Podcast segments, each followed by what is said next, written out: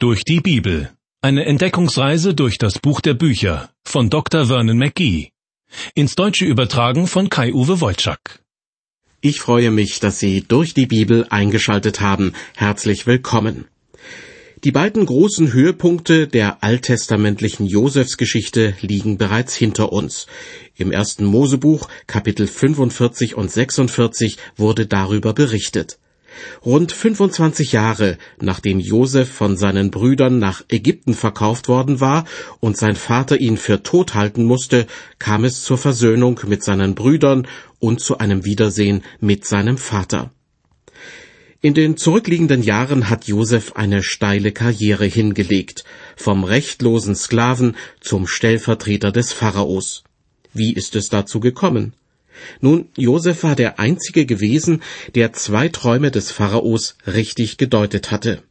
Außerdem machte er praktische Vorschläge, wie man die Hungersnot, die in den Träumen vorausgesagt wurde, ein wenig abmildern konnte. Als eines Tages Josefs Brüder nach Ägypten kamen, um dort Getreide einzukaufen, gab er sich erst einmal nicht zu erkennen.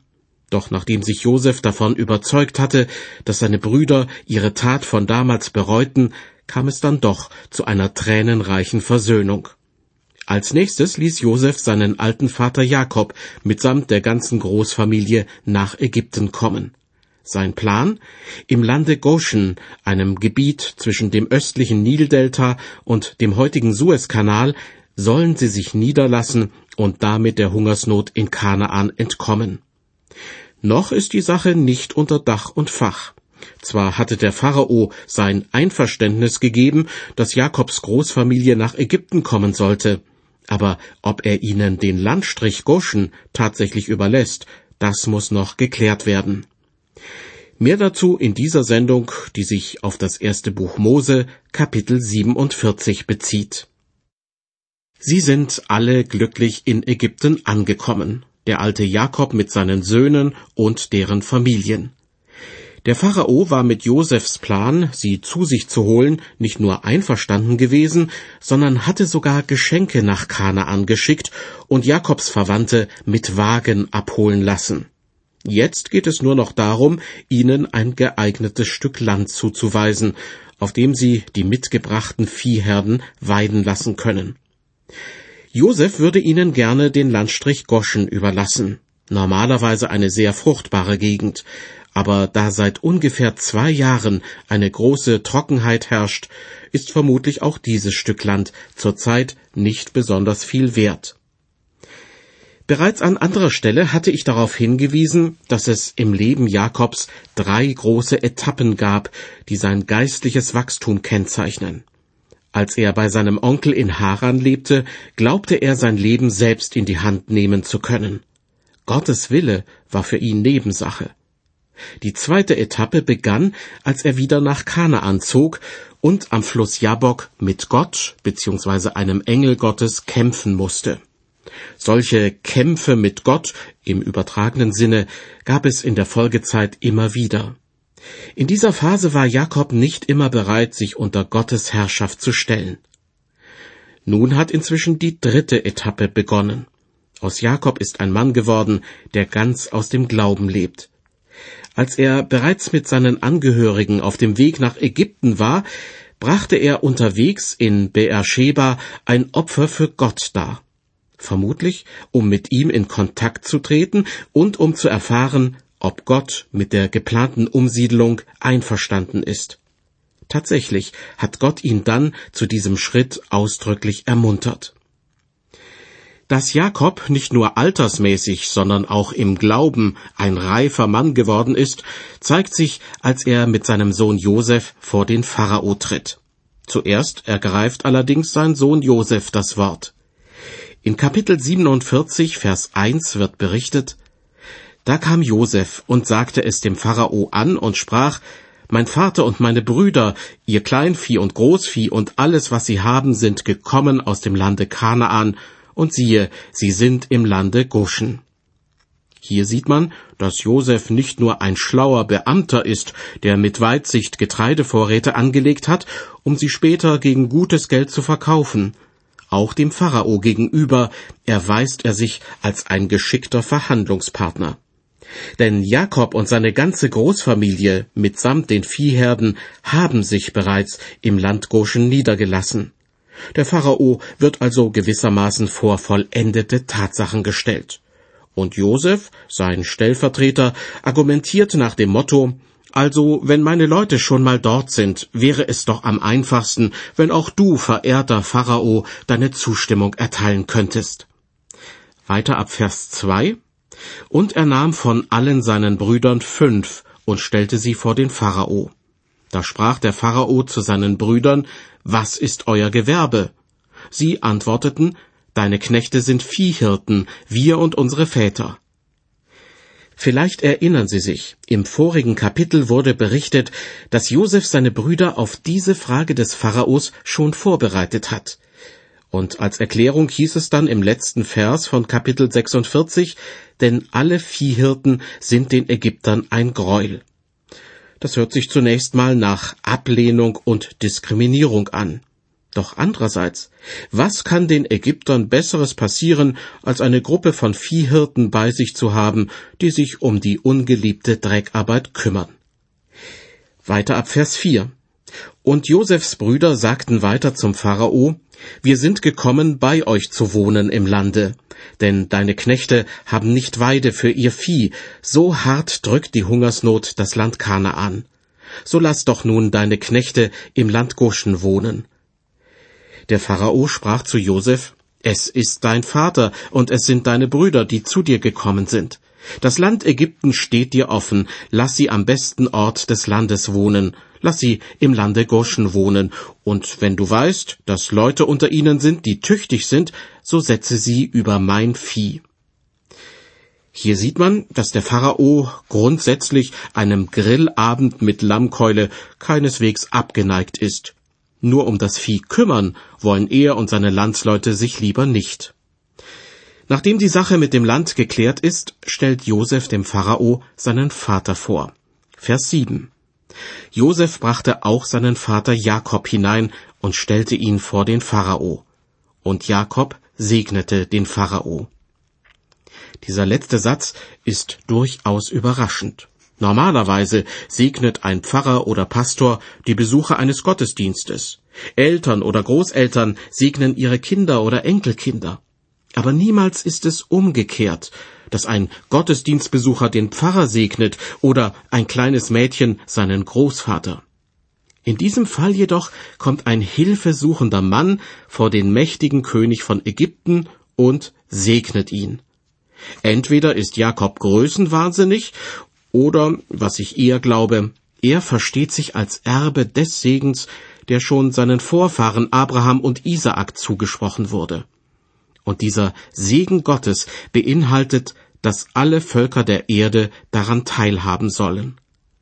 Der Pharao lässt es sich gefallen, dass Jakob ihn segnet, zumal ihm ein ehrwürdiger alter Mann gegenübersteht. Vers 8 lautet, der Pharao aber fragte Jakob, wie alt bist du? Soll ich Ihnen sagen, was Jakob geantwortet hätte, wenn er immer noch so selbstgefällig wäre wie vor vielen Jahren? Dann hätte er gesagt, 130 bin ich alt und hab in meinem Leben einiges geleistet. Meinem unfähigen Bruder Esau, diesem Versager, habe ich für ein Linsengericht sein Erstgeburtsrecht abgejagt. Dann habe ich jahrelang bei meinem Onkel gewohnt und ziemlich viel Kohle gemacht. Und im Bett bin ich auch nicht der Schlechteste gewesen. Mit vier Frauen habe ich zwölf Söhne in die Welt gesetzt. Wie du siehst, sind aus ihnen richtig tolle Prachtburschen geworden. Jakob hätte noch einiges zum Besten geben können, wenn, ja, wenn er sich nicht grundlegend geändert hätte. Hören Sie, was er tatsächlich gesagt hat.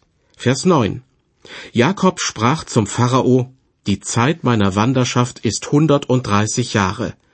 Wenig und böse ist die Zeit meines Lebens und reicht nicht heran an die Zeit meiner Väter in ihrer Wanderschaft. Das sollten wir kurz festhalten, sozusagen für die Statistik. 130 Jahre alt ist Jakob, als er nach Ägypten kommt, und im Alter von 147 Jahren wird er sterben. Das heißt, 17 Jahre sind ihm noch vergönnt, in denen er das Zusammensein mit seinem Sohn Josef genießen kann. Seltsam mutet an, dass er im Rückblick ein so hartes Urteil über sein Leben fällt. Wenig und böse ist die Zeit meines Lebens, sagt er. Offenbar ist es das Eingeständnis eines alten Mannes, der bedauert, dass er in jüngeren Jahren manches krumme Ding gedreht hat. Dabei mag ihm in den Sinn gekommen sein, dass er nicht einmal davor zurückgeschreckt war, seinen alten und fast blinden Vater Isaak hinters Licht zu führen. Durch einen Trick hatte er sich von ihm den Erstgeburtssegen zusprechen lassen, auf den eigentlich Esau Anspruch hatte. Auf all das ist Jakob wirklich nicht stolz, und demütig bekennt er das nun sogar vor dem Pharao. Böse ist die Zeit meines Lebens, kann aber auch bedeuten, dass er selbst eine böse, eine schwere Zeit durchgemacht hat. Denn fast 25 Jahre hat er geglaubt, dass sein Lieblingssohn Josef tot sei. Und nun fühlt er sich selbst schon am Ende seines Lebens angekommen, obwohl seine Vorfahren ein höheres Alter erreicht haben als er. Trotzdem, Jakob jammert nicht, er hadert nicht mit seiner Vergangenheit und ist nicht unzufrieden mit der Gegenwart. Das schließe ich aus dem, wie sich Jakob nach seiner kurzen Rede verhält. Vers 10 Und Jakob segnete den Pharao und ging hinaus von ihm. Zur Begrüßung und zum Abschied segnet Jakob den Pharao.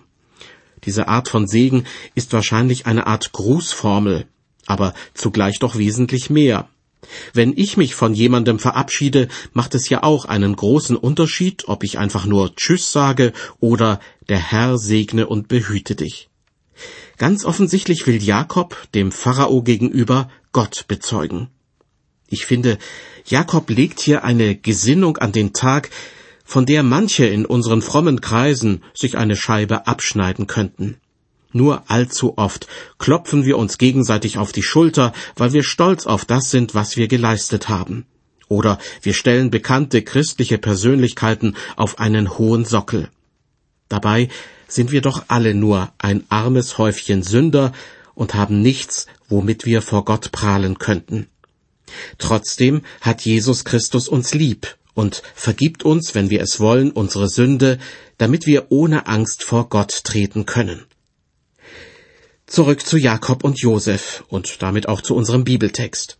In den Versen elf und zwölf wird berichtet, aber Josef ließ seinen Vater und seine Brüder in Ägyptenland wohnen und gab ihnen Besitz am besten Ort des Landes, im Lande Ramses, wie der Pharao geboten hatte.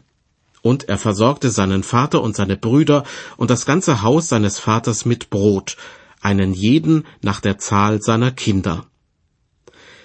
Zwischen diesen beiden Versen und dem nächsten Vers mag ein Zeitraum von mehreren Monaten liegen.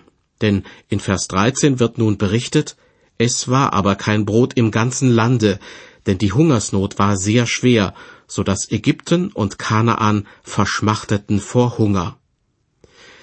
Man kann wohl davon ausgehen, dass Jakob und die Familie seiner Söhne in Kanaan kaum überlebt hätten. In Ägypten ist die Lage an sich nicht besser, aber weil Josef in den ertragreichen Jahren vor der Hungersnot riesige Getreidevorräte einlagern ließ, ist für seine Verwandtschaft genug da. Für den Rest der Bevölkerung wird die Situation jedoch immer schlimmer. Es wird praktisch kaum noch etwas geerntet, und das Getreide aus den Vorratshäusern lässt sich der Pharao teuer bezahlen. Vers 14 und Josef brachte alles Geld zusammen, das in Ägypten und Kanaan gefunden wurde, für das Getreide, das sie kauften. Und er tat alles Geld in das Haus des Pharao. Das klingt so, als ob Josef mehr um den Reichtum des Pharaos besorgt ist, als um die hungrigen Mägen der Ägypter. Aber täuschen wir uns nicht. Obwohl Josef die höchste Position am Hofe des Pharaos einnimmt, ja Gerade weil er dessen Stellvertreter ist, muss er genau das tun, was der Pharao von ihm verlangt. Es gibt keinen Hinweis darauf, dass sich Josef durch die Notlage der Ägypter bereichert. Der Pharao jedoch handelt nur noch nach dem Gesetz von Angebot und Nachfrage. Von einer sozialen Marktwirtschaft will er offenbar nichts wissen. Hören Sie dazu die Verse 15 bis 22. Als es nun an Geld gebrach im Lande Ägypten und in Kanaan, kamen alle Ägypter zu Josef und sprachen, Schaffe uns Brot, warum lässt du uns vor dir sterben, nun wir ohne Geld sind? Josef sprach, Schafft euer Vieh her, so will ich euch Brot als Entgelt für das Vieh geben, weil ihr ohne Geld seid. Da brachten sie Josef ihr Vieh, und er gab ihnen Brot als Entgelt für ihre Pferde, Schafe, Rinder und Esel. So ernährte er sie mit Brot das ganze Jahr hindurch für all ihr Vieh.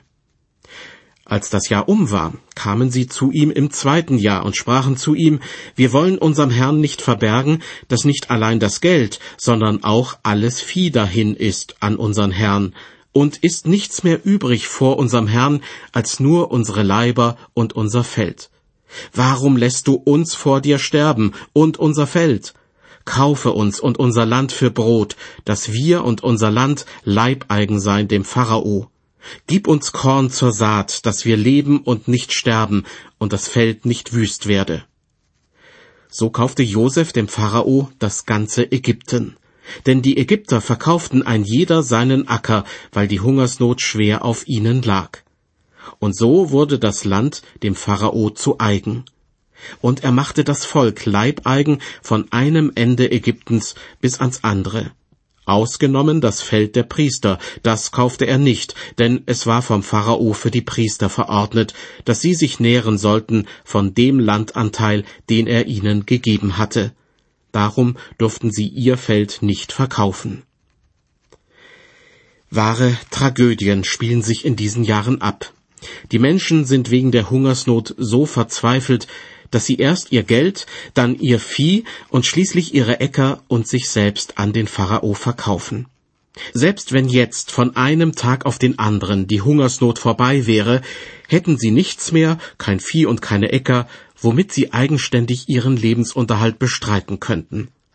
Deshalb dürfen sie sich nun glücklich schätzen, das meine ich ironisch, dass Josef ihnen im Auftrag des Pharaos Saatgut zur Verfügung stellt. Offenbar ist das siebte Jahr der Hungersnot angebrochen, und nach dem Traum des Pharaos, den Josef ihm gedeutet hatte, soll ja die Hungersnot nach sieben Jahren ein Ende haben. Wirklich geschenkt bekommen die Ägypter dieses Saatgut allerdings nicht, wie man den folgenden Versen entnehmen kann. Da sprach Josef zu dem Volk, siehe, ich hab heute euch und euer Feld für den Pharao gekauft siehe, da habt ihr Korn zur Saat, und nun besät das Feld. Und von dem Getreide sollt ihr den fünften den Pharao geben. Vier Teile sollen euer sein, das Feld zu besäen und zu eurer Speise und für euer Haus und eure Kinder. Sie sprachen, Du hast uns beim Leben erhalten, lass uns nur Gnade finden vor dir, unserem Herrn, dann wollen wir dem Pharao Leibeigen sein. So machte es Josef zum Gesetz, bis auf diesen Tag den fünften vom Feld der Ägypter dem Pharao zu geben. Ausgenommen blieb das Feld der Priester, das wurde nicht dem Pharao zu eigen. Soweit diese Ereignisse, die mit der Hungersnot in Ägypten zu tun haben und mit Josefs Position als Stellvertreter des Pharaos. Die restlichen Verse von Kapitel 47 sind nun wieder Jakob gewidmet, der seinen Sohn Josef um einen besonderen Gefallen bittet. Zur Erinnerung, im Alter von 130 Jahren war Jakob nach Ägypten gekommen. Inzwischen sind 17 Jahre ins Land gegangen und Jakob merkt, dass sein Leben zu Ende geht. Ab Vers 27 wird berichtet, so wohnte Israel in Ägypten im Lande Goshen und sie hatten es inne und wuchsen und mehrten sich sehr.